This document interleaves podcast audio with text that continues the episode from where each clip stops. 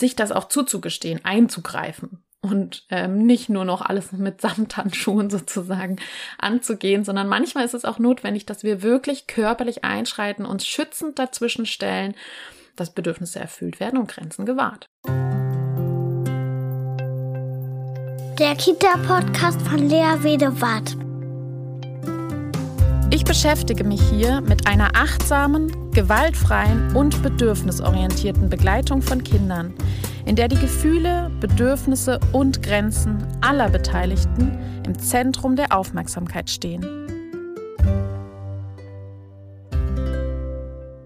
Hallo und herzlich willkommen zum Kita Podcast. Mein Name ist Lea Wedewart, ich bin Kindheitspädagogin, Fachbuchautorin, Weiterbildnerin in der BO Akademie und setze mich ein für eine Kinderbetreuung, die achtsam, bedürfnisorientiert und gewaltbewusst ist. Ich weiß, ich habe mich ewig nicht gemeldet. Es dauert momentan wirklich, wirklich lange, bis ich immer wieder eine neue Folge veröffentlichen kann, weil ich so viele andere Dinge zu tun habe. Aber jetzt ist es soweit. Ich habe meine wichtigsten Aufgaben abgehakt und ich freue mich so wahnsinnig verkünden zu dürfen, dass ich ein neues Buch veröffentlichen darf. Ende Januar beim Herder Verlag wieder. Speziell für Kitas. Und das Buch wird heißen Wörterzauber statt Sprachgewalt, achtsam sprechen in Krippe, Kita und Kindertagespflege. Ich bin stolz, ich bin erleichtert. Ich hoffe, euch wird es gefallen. Man kann es auf jeden Fall jetzt schon vorbestellen. Und ich freue mich so sehr, dass sich immer mehr Menschen an uns wenden, an die BO-Akademie, an mich wenden, um die, ihre Kita noch bedürfnisorientierter zu gestalten, in Form von Fachberatungen, Einzelcoachings, in ähm, Fortbildungen in Kitas oder auch durch unsere Webinare von der BU Akademie. Auch jetzt das letzte Webinar Grenzen spüren und achten war wieder sehr erhellend und erleuchtend. Das passt ja jetzt zu dieser Podcast Folge. Ja, der dritte Teil des, der Reihe Grenzen, die steht noch aus und ein ganz wichtiger Teil tatsächlich auch, nämlich das Thema, ja, was mache ich denn, wenn ein Kind wiederholt die Grenzen nicht achtet, die wir formulieren, die wir kommunizieren? In den vergangenen Folgen ging es ja immer wieder darum, wie kann ich das formulieren, wie kann ich das spüren, wie reflektiere ich meine Grenzen, was sind das für Grenzen, schaffe ich es Nein zu sagen oder nicht und so weiter. Da ging es viel um Reflexion. Und da sind wir natürlich immer davon ausgegangen, dass das Kind dann auch darauf eingeht, wenn wir unsere Grenze formulieren oder die Grenze des Kindes formulieren. So, aber jetzt ist die Frage ja, was machen wir denn, wenn ein Kind die formulierte Grenze, die friedvoll formulierte Grenze, die beschrieben wurde in der Folge davor. Also, wenn du hier erst einschaltest, der kleine Hinweis, bitte noch die zwei Folgen davor anhören. Denn heute geht es darum, was wir tun können, wenn Kinder die Grenzen dann wiederholt nicht achten. Zunächst einmal, und das kann ich wirklich nicht oft genug sagen, die, die mir lange folgen, wissen das, dass auch wenn ein Kind wiederholt Grenzen übertritt, dann macht es das nicht mit böser Absicht. Dann macht es das nicht, um uns zu ärgern, dann macht es das nicht, um zu provozieren. Es gibt so einen schönen Satz, der lautet, Kinder testen keine Grenzen, Kinder suchen Kontakt. Das bedeutet, es gibt immer einen Grund, warum Kinder diese Grenze übertreten. Und das sind gute Gründe, nämlich irgendwelche unerfüllten Bedürfnisse. Sei es das Bedürfnis nach Kontakt, sei es das Bedürfnis nach gesehen werden, sei es das Bedürfnis nach Resonanz. Sag mir, wer du bist. Zeig dich bitte, mein Gegenüber, damit ich mich hier in der Welt zurechtfinde.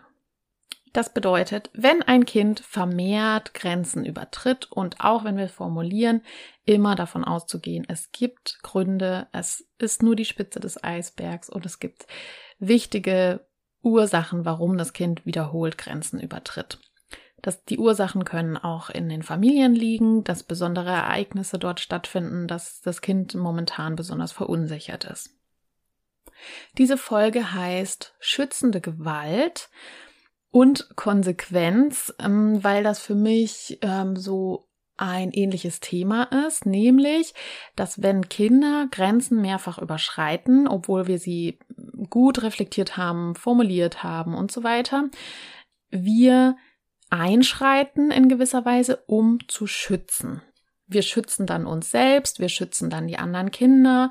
Also das bedeutet, wir sind jetzt nicht konsequent um der Konsequenzen willen, so. Das mag ich immer nicht. Ja, man muss konsequent sein, sondern wir schreiten ein, damit wir Grenzen wahren, damit wir Grenzen achten, also zum Schutz aller Beteiligten, manchmal auch des Kindes selbst, was die Grenzen wiederholt übertritt. Das ist ganz wichtig im Zusammenhang mit der schützenden Gewalt.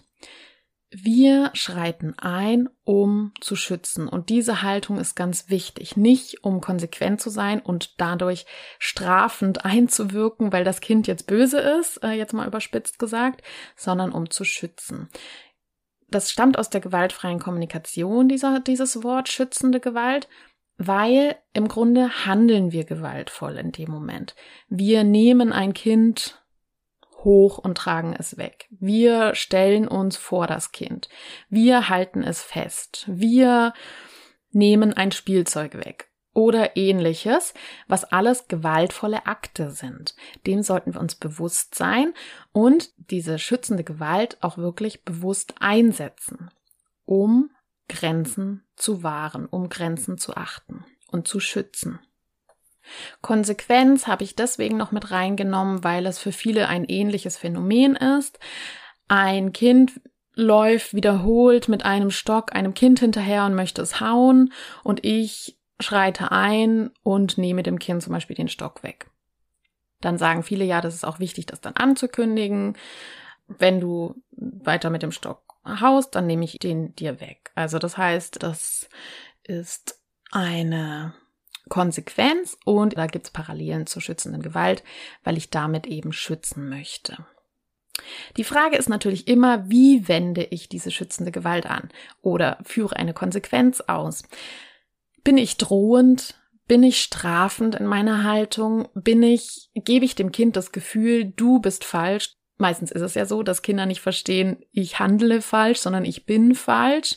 Und da macht ganz viel die Haltung aus. Oder gehe ich mit einer Haltung rein von, ich weiß, du kannst dich gerade momentan, du hast momentan keine andere Strategie. Ich unterstütze dich und ich schütze alle Beteiligten, auch dich selbst.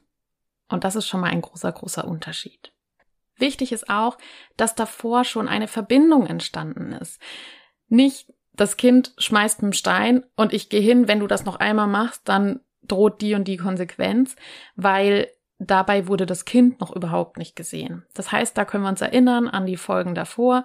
Wie reflektiere ich eine Grenze und wie kommuniziere ich sie? Das ist ganz wichtig, dass das davor geschieht, dass ich immer erst versuche, gewaltfrei die Situation zu lösen und das Kind wirklich tatsächlich zu sehen. Mit dem Ja-Mantra könnt ihr das versuchen und so weiter. Das wurde ja ausführlich in der Folge davor beschrieben. Aber nun möchte ich zu Beispielen kommen. Wir können ja bei dem Beispiel bleiben, das Kind wirft Steine auf ein anderes Kind. Ja, da können wir ganz schnell reflektieren und sagen, stopp, das wollen wir nicht, weil dabei werden, wird einem anderen Kind wehgetan und das ist ein Wert, den ich hier vertrete. Mein Bedürfnis ist, dass alle sicher sind, dass alle geschützt sind. Nun kann ich wieder meine Kommunikationsformeln verwenden und äh, erst ein Signal senden, Stopp, eine wohlwollende Haltung einnehmen. Ich weiß, du tust das nicht, um irgendjemand zu ärgern, um etwas Böses zu tun, sondern du hast einen guten Grund. Dann Einfühlung in das Kind und dann mein eigenes Anliegen kommunizieren. Stopp, ich habe Angst, dass du Leon triffst. Schau mal, er hat sich schon wehgetan.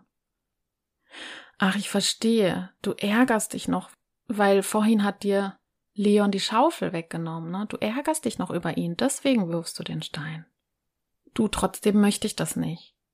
Kannst du den Stein da hinten auf die Wiese werfen? Oder mit mir auf den Boden stampfen? Oder soll ich dich in den Arm nehmen? So oder so ähnlich könnte eine Kommunikation ablaufen. Allerdings ist beim Steinewerfen tatsächlich Gefahr in Verzug. Ist das Kind gerade dabei, den Stein auf Leon zu werfen, kann ich nicht lange rumquatschen. Da wäre dann sofort die schützende Gewalt angesagt. Ich kann mit meiner Hand liebevoll die Hand von dem Kind, von, sagen wir mal, Lasse, umschließen. Stopp! Hand um, den, um die Hand des Kindes mit dem Stein. Ich möchte nicht, dass mit Steinen geworfen wird. Das kann Leon wirklich wehtun. Und das will ich nicht. Also klare Haltung zeigen, klare Werte, Bedürfnisse formulieren, warum ich das nicht möchte. Und dann können wir wieder die Kommunikationsstrategien anwenden, die wir gerade eben schon besprochen haben. Ach, so wütend bist du noch. Du ärgerst dich noch, ne? Kann ich verstehen, ich tröste dich. Oder so ähnlich, da findet ja jeder seine eigenen Worte. So, das wäre eine schützende Gewalt, denn ich schütze Leon vor dem Steinwurf. Und das alles tue ich aber aus einer wohlwollenden, liebevollen, schützenden Haltung heraus und nicht aus einem Ich bestrafe dich jetzt, Kind, weil du mit Steinen wirfst. Nächstes Beispiel. Ein Kind klopft immer wieder mit einem Löffel auf den Tisch beim Mittagessen. Es klopft auf den Tisch und wir wissen alle, das macht Kindern in gewissem Alter so viel Spaß, dieser Klang, dieses diese Wirksamkeit und das können wir auch anerkennen und honorieren und gleichzeitig merken wir, dass die Bedürfnisse vieler anderer Personen in diesem Raum unterversorgt sind. Zum Beispiel nach Ruhe. Ein Kind zeigt das schon, hält sich schon die Ohren zu. Ich selbst finde es auch viel zu laut. Ich kann das reflektieren wieder. Ist das eine begründete Grenze, die nicht nur aus Prinzip ist, also ist es mir wirklich zu laut, ist es dem Kind wirklich zu laut oder ist es nur ein Mann darf nicht laut sein? In dem Fall würde ich sagen, das Kind hält sich schon die Ohren zu, es ist unbedingt notwendig, dass wir sagen, hey, da wurde gerade eine Grenze überschritten. Dann kann ich mit meinen Worten sagen, Lisa, Du klopfst ganz laut auf den Tisch. Das macht dir riesig Spaß, das sehe ich. Das heißt, ich fühle mich wieder ein. Ja-Mantra, wo Lisa mit Ja antworten kann. Oh, das macht so ein tolles, lautes Geräusch. Und du würdest das die ganze Zeit gerne, liebend gerne weitermachen. Und auch alle reagieren so, ne?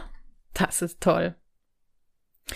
Gleichzeitig ist es so, schau mal, die Lina, die hält sich schon die Ohren zu. Das ist ihr wirklich zu laut.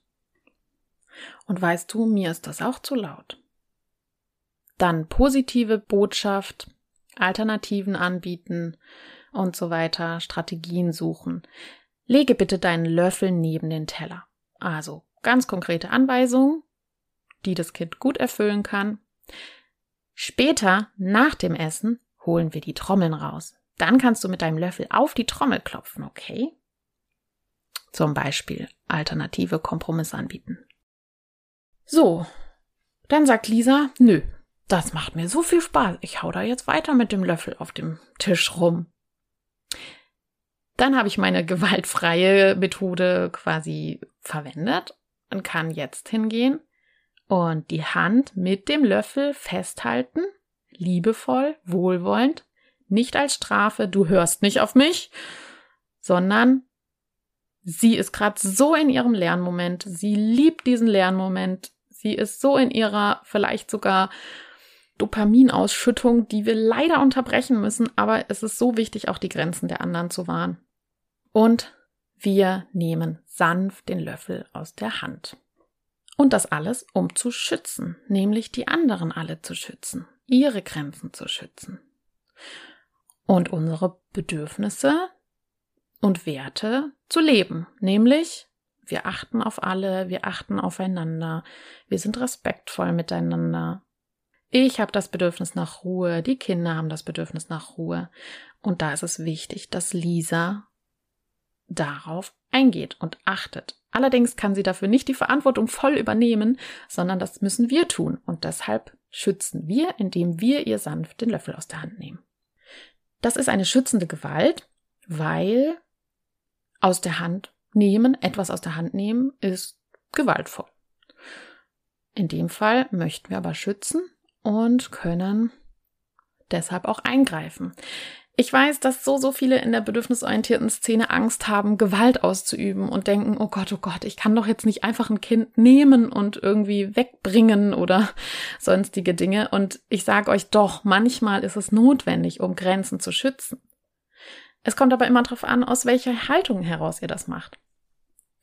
Ob ihr ein Kind rausbringt in die Garderobe und sagt, mein liebes Freundchen, du bist hier der Böse und du gehst jetzt in die Garderobe, weil du musst dich mal abreagieren und du hast hier alles durcheinander gebracht und du musst jetzt mal als Strafe in der Garderobe sitzen. Oder ob ich sage oder die Haltung vertrete, in unserer Gruppe hat sich das Kind nicht wohlgefühlt, weil du immer wieder hingekommen bist und ihm auf den Kopf gehauen hast. Es war mir jetzt wichtig, die anderen Kinder zu schützen. Komm mit, wir gehen mal in die Garderobe dann können wir sprechen, dann kann ich dich trösten, dann können wir mal überlegen, wie du anders handeln kannst. Ich bin für dich da und wir suchen gemeinsam eine Lösung. Und das ist doch ein ganz anderer, ganz anderes Ausgehen. Und dann ist es auch legitim, das Kind zu nehmen und wegzubringen, weil ich einfach so sehr mein Bedürfnis nach Schutz ausübe. Ja, und dann gibt's die Momente, da kann ich einfach nichts tun. Zum Beispiel, wenn ein Kind immer wieder doofe Worte zu mir sagt oder zu anderen Kindern und sagt, du Doofkopf, du Dummi. Und ich formuliere meine Grenze, so wie in der letzten ähm, Episode. Und das Kind hört nicht auf. Ich finde, da ist kein Gefahr in Verzug und ich muss jetzt das Kind raussetzen in die Garderobe oder sowas. Das käme dann auch nach Strafe gleich, finde ich.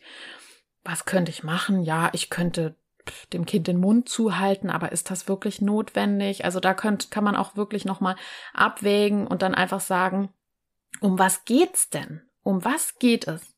Es geht doch nicht darum, das jetzt unbedingt zu unterbinden immer nur, sondern Empathie füreinander zu entwickeln. Verständnis, gesehen werden. Das heißt, das Kind vor allem zu sehen, was, was Dudovi genannt wird und dann zu sagen, hey, das, das verletzt das Kind, das möchte nicht Dovi genannt werden, so. Und dann habe ich das doch schon kommuniziert und wenn das Kind das weitermacht, hat es das mitgekriegt. Aber es sind, gibt andere wichtige Gründe, warum es das immer wieder sagen möchte. Und dann kann ich sagen, so, Grenze wollen wir nicht, das kann das Kind verinnerlichen. Und das kann ich immer wieder wiederholen und auch davon auszugehen, dass das eine Weile braucht, bis das Kind das verinnerlicht hat und andere Strategien entwickelt hat. Also auch Verständnis zu haben, wenn etwas nicht sofort umgesetzt werden kann durch das Kind. Das heißt, das Kind sagt immer wieder Dudovi, Dudovi. Ich habe Einfühlungen gegeben dem Kind, dass ähm, Dudovi genannt wird und es nicht und so nicht genannt werden möchte. Ich kann auch dem sagenden Kind ähm, kommunizieren, dass, dass ich das nicht mag, weil mir wichtig ist, dass wir respektvoll miteinander umgehen und ich kann auch Alternativen anbieten und Strategien an die Hand geben. Und wenn das Kind das weitermacht, dann ist das so, weil das Ziel ist doch nicht, jetzt immer alles zu unterbinden, sondern das Ziel ist doch, Empathie zu entwickeln, dass die Kinder merken, ah, das ist möglich, das ist nicht möglich, sich auch in einem Übungsraum zu bewegen. Und, und zu merken, ah, da entsteht eine Reaktion und da nicht, okay. Also ich finde, dann ist nicht wirklich notwendig, dass ich dem Kind jetzt den Mund zuhalte oder sonstiges. Das fände ich dann auch wieder grenzüberschreitend, weil ich ja kommuniziert habe, dass es eine Grenze ist und dann dem Kind Lernzeit lassen. Also Übungszeit und schauen, wie geht das weiter oder auch zu beobachten, was ist denn der tatsächliche Beweggrund, was ist das tatsächliche Bedürfnis des Kindes hinter diesem Dudovi, äh, möchte es Kontakt aufnehmen, was, was steht dahinter, so, und das zu beobachten. Anstatt dann immer sofort konsequent sein zu wollen und sofort äh, schützende Gewalt. Also schützende Gewalt sollte schon sehr reflektiert angewandt werden immer wieder sich zu fragen, ist wirklich Gefahr in Verzug? Also Gefahr für das psychische und das körperliche Wohl eines Mitglieds der Gruppe. Eines oder mehrerer. Und wichtig auch, das hatte ich auch in den vergangenen Folgen schon erklärt, es ist jede Grenze erlaubt. Jede Person in der Kindergartengesellschaft darf selbst bestimmen, wo die eigene Grenze verläuft. Wenn das eine Kind Dudovi ähm, genannt zu werden doof findet, dann ist das eine Grenze. Wenn das andere Kind das nicht doof findet, dann ja, dann dann ist das auch okay, so ne? Und da sollten wir als Fachkräfte achtsam sein, beobachten und bemerken, ah, okay, da ist eine Grenze übertreten, ich beobachte das, ich unterstütze, wenn notwendig und sich das auch zuzugestehen, einzugreifen und ähm, nicht nur noch alles mit Samthandschuhen sozusagen anzugehen, sondern manchmal ist es auch notwendig, dass wir wirklich körperlich einschreiten, uns schützend dazwischen stellen, damit Bedürfnisse und Grenzen, dass Bedürfnisse erfüllt werden und Grenzen gewahrt und Menschen geschützt werden. Was wir auf jeden Fall nicht vergessen sollten und was wir uns bewusst machen sollten, ist, dass wir bei schützender Gewalt über Grenzen gehen.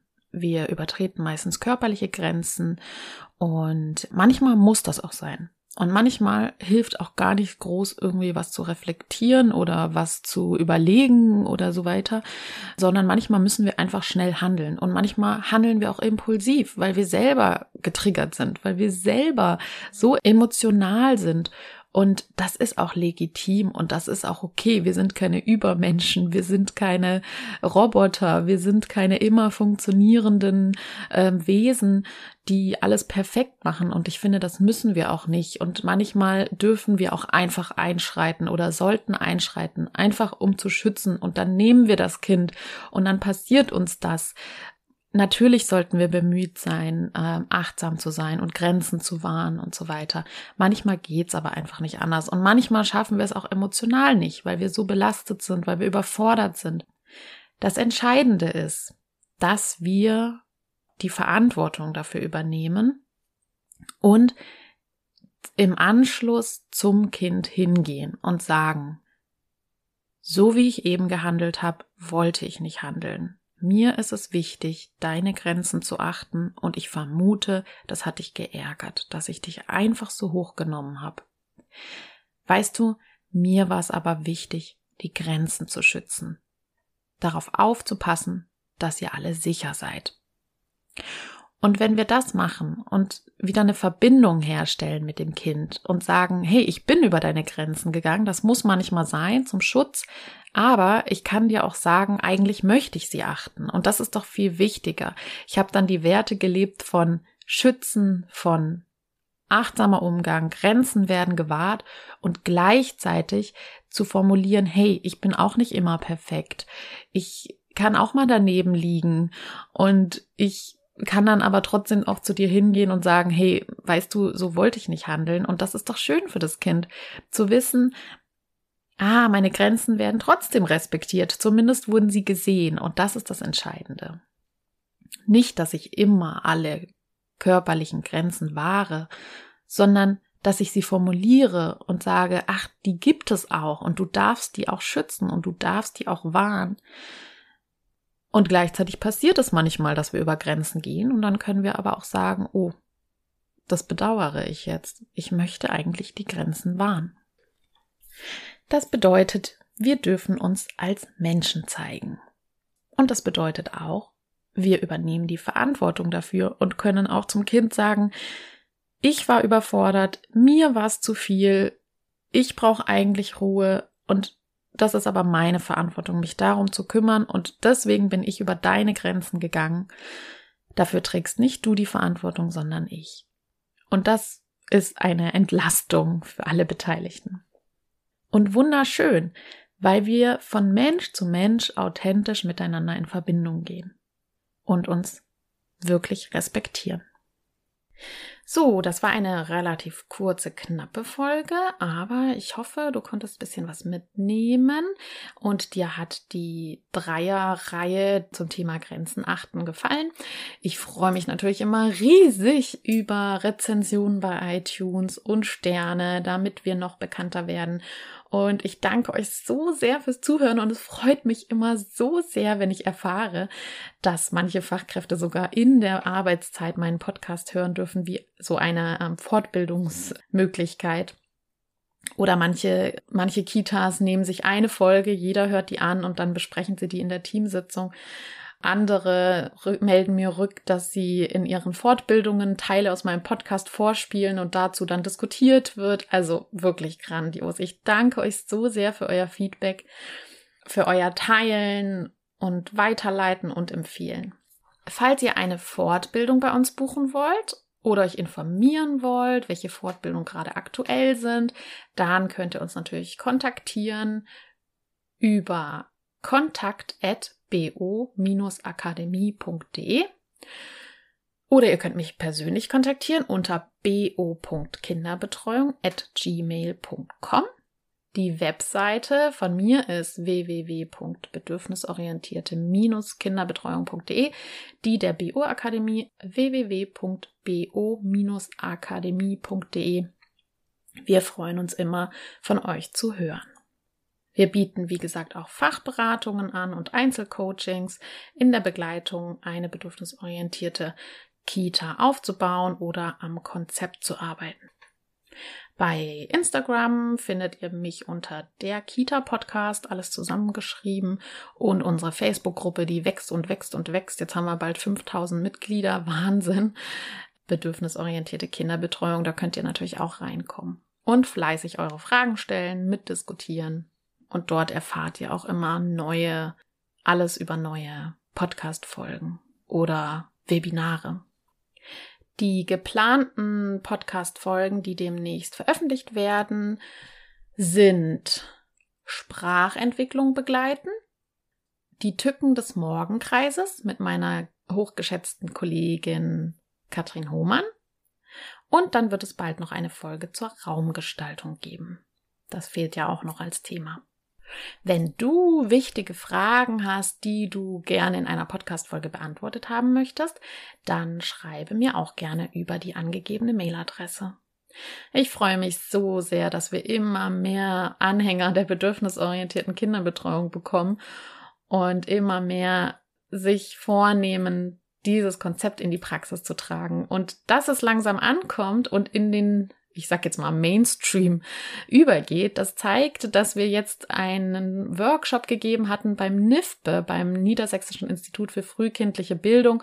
Und das zeigt doch, dass die Bedürfnisorientierung, weil der Name tatsächlich im Fachtag-Titel schon vertreten war, wie das Thema langsam die Mitte der aktuellen Pädagogikdiskussion erreicht hat. Vielen, vielen Dank euch an der Stelle und bis bald. Tschüss! BOK Bedürfnisorientierte Kinderbetreuung. Gemeinsam für starke, sich selbstbewusste Kinder.